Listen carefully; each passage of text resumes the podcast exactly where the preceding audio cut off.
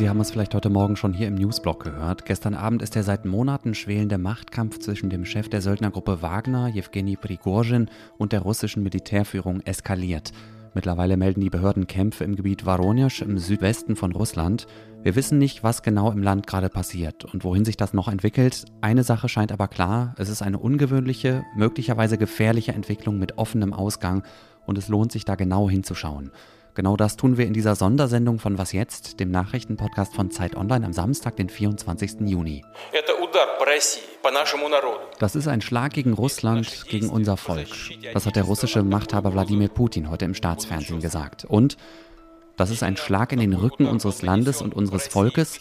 So ein Schlag wurde Russland 1917 versetzt, als das Land den Ersten Weltkrieg führte, doch der Sieg wurde ihm geraubt. Intrigen, Streitereien, politisches Geplänkel führten zu einer riesigen Erschütterung, der Zerstörung der Armee und des Zerfalls des Staates, dem Verlust gigantischer Territorien und letztlich in die Tragödie des Bürgerkriegs.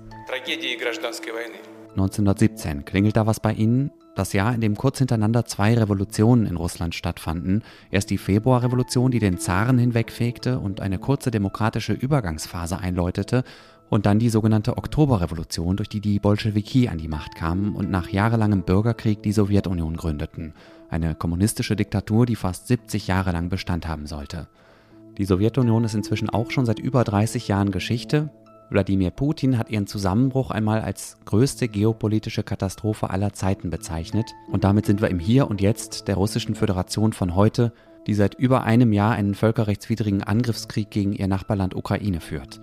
Mein Name ist Moses Fendel und der Redaktionsschluss für diese Sonderfolge ist 15 Uhr. Bei mir in der Leitung ist jetzt Maxim Kireev, Russland-Experte aus unserem Politikressort. Hallo Maxim. Hallo. Sag mir doch erst noch mal ganz kurz, was ich über Jewgeni Prigozhin wissen muss, den Chef der Söldnergruppe Wagner. Wer ist dieser Mann? Ja, also Prigozhin ist ein alter Bekannter von Wladimir Putin, kann man sagen, aus den äh, 90er Jahren, aus der Zeit in St. Petersburg, wo Putin früher stellvertretender ähm, Bürgermeister war. Äh, und der Aufstieg von Prigozhin hat ganz äh, ist ganz eng mit, mit der Karriere von Wladimir Putin selbst verbunden. Und zwar hat äh, Putin Prigozhin sozusagen zu seinem Reichtum verholfen, indem er ihm äh, lukrative Aufträge im Dunstkreis des Verteidigungsministeriums zugeschachert hat. Und irgendwann Anfang der 2010er Jahre hat Prigozhin sozusagen im Auftrag des der Geheimdienste, so eine Art private Armee äh, gegründet, die dann so die Drecksarbeit für das russische Militär erledigt hat. Äh, er war lange, sehr, sehr lange Zeit im Hintergrund und äh, man wusste nicht, dass er sozusagen der Chef dieser Einheit ist. Und äh, aber spätestens jetzt mit dem Krieg in der Ukraine ist Prigozhin jetzt zu einer zu einem kleinen Star, muss man schon fast sagen, geworden, auch in Russland. Jeder kennt ihn mittlerweile und er ist der Söldnerchef und äh, ja einer der berüchtigsten und wohl auch mächtigsten Männer im Land. Er und seine Leute waren ja auch maßgeblich an der Einnahme von Bachmut im Osten der Ukraine beteiligt. Und Putin hat sich ja vor nicht allzu langer Zeit erst offiziell zu ihm bekannt, oder? Ja, das stimmt, genau. Prigozhin war sozusagen ein, eine Art Retter für Wladimir Putin in der Zeit, im ersten Kriegsjahr, als es wirklich sehr, sehr schlecht für die russische Armee lief, als äh, die russische Armee Niederlagen eine nach der anderen einstecken musste. Und Prigozhin hat sozusagen seine Dienste angeboten, hat das Recht bekommen, ehemalige Häftlinge aus Gefängnissen anzuwerben, konnte seine private Armee dadurch ausweiten und war dann sozusagen auch an, an der Einnahme von Bachmut beteiligt, wofür er dann persönlich von Putin tatsächlich ausgezeichnet wurde und äh, auch äh, offiziell ein, ein Dankesschreiben erhalten hat. Und wo steht Prigozhin politisch? Kannst du dazu noch kurz was sagen? Das ist äh, sehr schwer einzuschätzen, weil man nicht weiß, wie viel von dem, was Prigozhin so in der Öffentlichkeit sagt, ernst gemeint ist und wie viel davon sozusagen eine taktische Behauptung ist. Also er wird eher äh, so einer, zu einem Lager der sogenannten Ultrapatrioten zugerechnet. Das sind ähm, äh, Leute, denen Putin nicht hart genug ist, den Putin nicht äh, genug durchgreift. Äh, er war am Anfang und auch im, in den ersten Monaten des Krieges und ähm, auch noch in diesem Frühjahr auch einer derjenigen, der dafür geworben hat, dass Russland ähm, ein Kriegsrecht einführen muss, dass Russland sich äh, noch mehr einigeln sollte. Er, Prigozhin hat es formuliert, als Russland muss für einige Jahre zu einer Art Nordkorea werden, damit man in diesem Krieg erfolgreich sein kann. Ähm, also er gilt in seine, seine politischen Äußerungen können, sind eigentlich äh, Äußerungen eines sehr radikalen radikalen Menschen. Andererseits kritisiert er auch den, die, die Staatsführung, ähm, die Militärführung und ähm, sagt vieles, was man in den russischen Medien,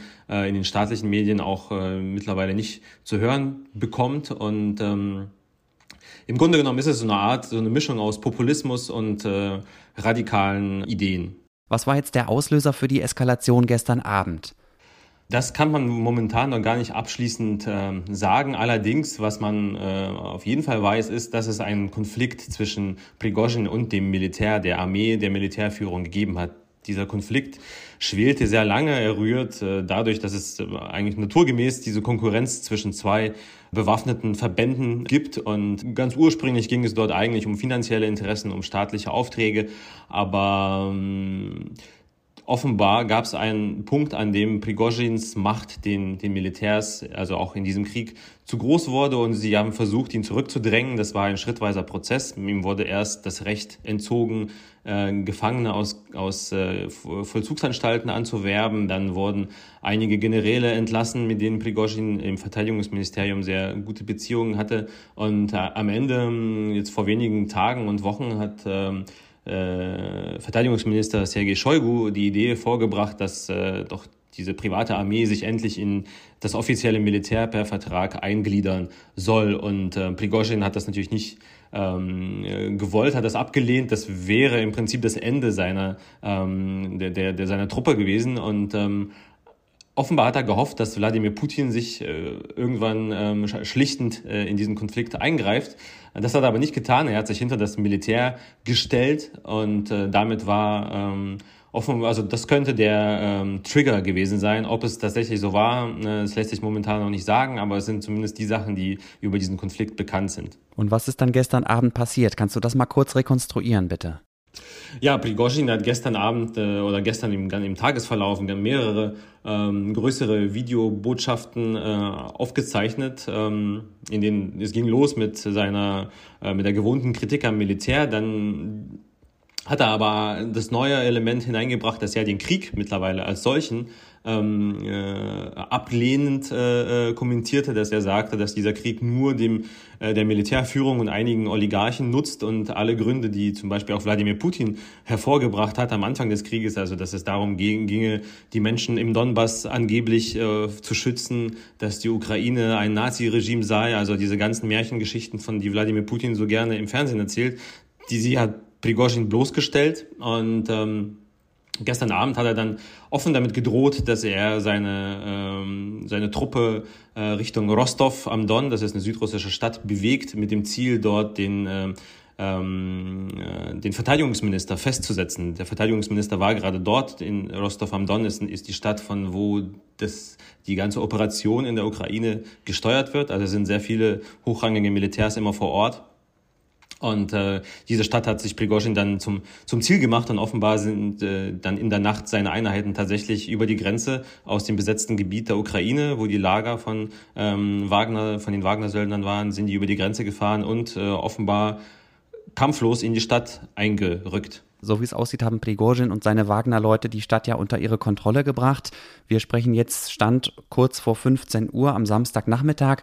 Äh, Maxim, was, was weißt du, hat es schon irgendwo direkte, aktive Kämpfe zwischen Wagner-Söldnern und dem russischen Militär oder anderen Sicherheitsorganen gegeben? Also in Rostov am Don äh, hat es offenbar keine Kämpfe gegeben. Man hat heute Morgen schon ähm, äh, gesehen, dass Prigozhin sich innerhalb des, äh, des Stabs des russischen Militärs bewegt hat und sich auch mit hochrangigen Militärs unterhalten hat. Er konnte sich dort frei bewegen. Es wurde, gab dort keinen Widerstand, weder von den Militärs noch von der lokalen Polizei oder der Nationalgarde. Also da war alles ruhig. Es gab eine kleine Versammlung von lokalen Anwohnern, von Menschen, die das äh, alles nicht so gut fanden, was die Wagner-Söldner da veranstalten. Das war die Rede von, ähm, äh, ja, von, von, von äh, von Unruhen und äh, die Frage kam auf, warum seid ihr nicht an der Front? Und ähm, das war in Rostov. Ähm, weiter nördlich äh, liegt die Stadt Voronezh. Da sind die Wagner-Söldner auch dann am frühen äh, Nachmittag äh, vorgestoßen. Und da hat es offenbar äh, mittlerweile schon einige äh, Zusammenstöße gegeben. Es gibt Videos, die zeigen, dass Hubschrauber auf eine Kolonne auf einer russischen Autobahn schießen. Äh, Das lässt sich momentan noch nicht hundertprozentig belegen. Allerdings spricht sehr vieles dafür, dass es sich, dass es sich bei diesem Angriff um einen Hubschrauber des russischen Militärs handelt, ähm, der auf eine Wagner-Kolonne, auf einen äh, LKW äh, geschossen hat und äh, ihn offenbar auch getroffen hat. Äh, die Wagner-Leute selber behaupten, sie hätten noch äh, zwei andere Hubschrauber abgeschossen. Ähm, das lässt sich momentan auch noch nicht äh, verifizieren.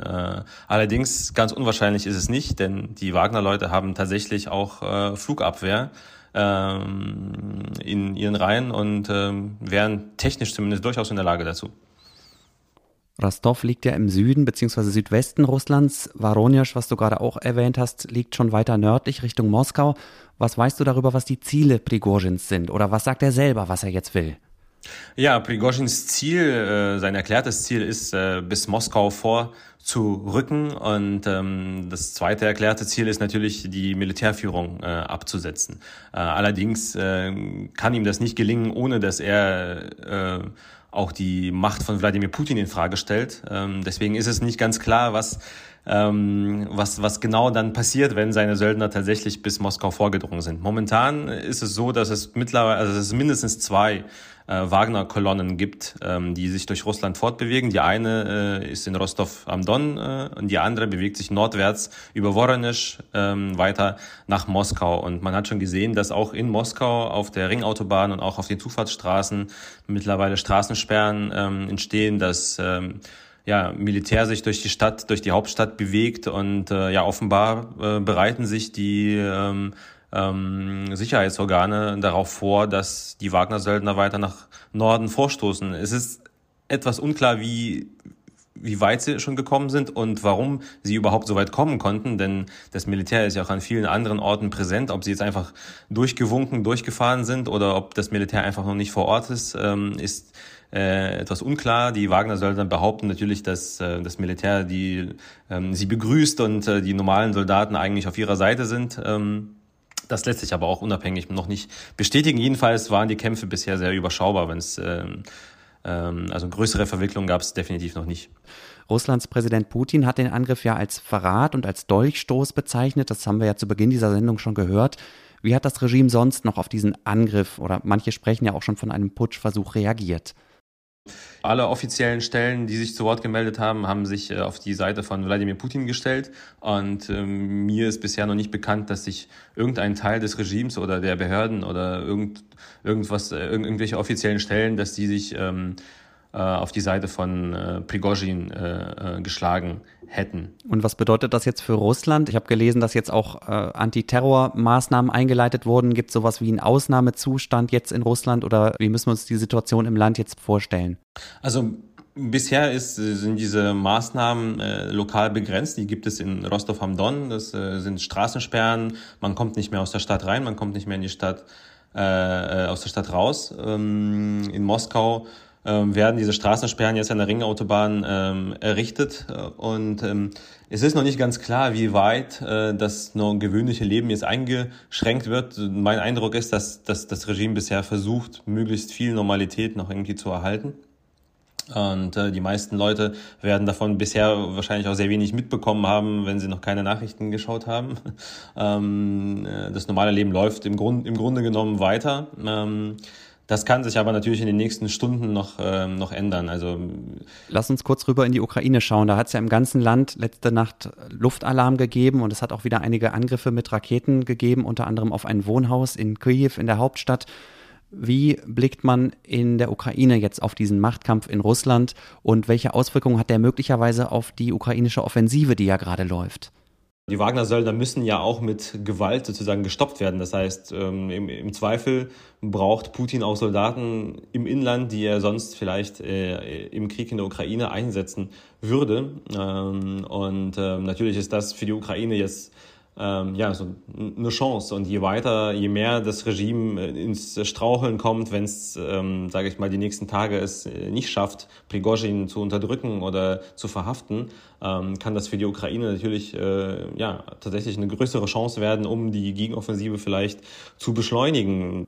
Zum Abschluss noch ein Ausblick, Maxim, wie könnte das jetzt weitergehen? Welche Szenarien hältst du für denkbar? Wenn das Regime es schafft, seine ganzen Ressourcen jetzt hm, zusammenzukriegen und äh, die Leute zu mobilisieren, hat Prigozhin eigentlich keine Chance, ähm, denn ähm, das Regime hat genug Druckmittel.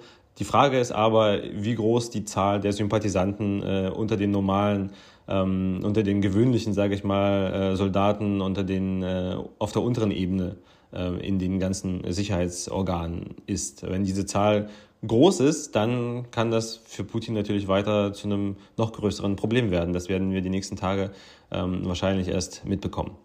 Aber der Weg zurück, sozusagen eine Versöhnung mit Putin und dem Regime, ist das noch denkbar? Das ist ausgeschlossen aus meiner Sicht. Also es ist eigentlich auch äh, mittlerweile auch nicht mehr wichtig, was Prigozhin ursprünglich eigentlich geplant hat. Ob das jetzt tatsächlich eine, ein, von, von, Anfang an ein Putschversuch war oder etwas anderes, das spielt aus meiner Sicht keine Rolle mehr.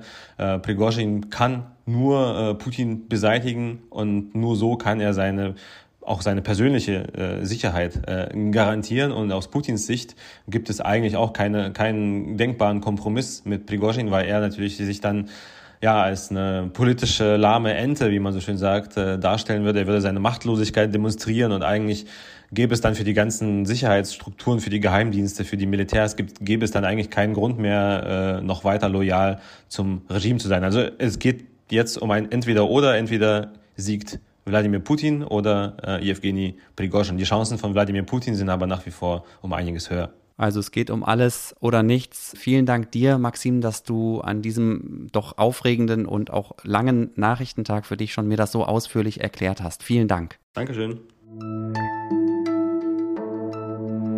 Wie es weitergeht in diesem Machtkampf zwischen Putin und Prigozhin, erfahren Sie morgen früh hier bei Was Jetzt oder zwischendurch jederzeit auf Zeit Online in unserem laufend aktualisierten Live-Blog. Vielen Dank, dass Sie trotz der Überlänge bis zum Schluss dabei geblieben sind.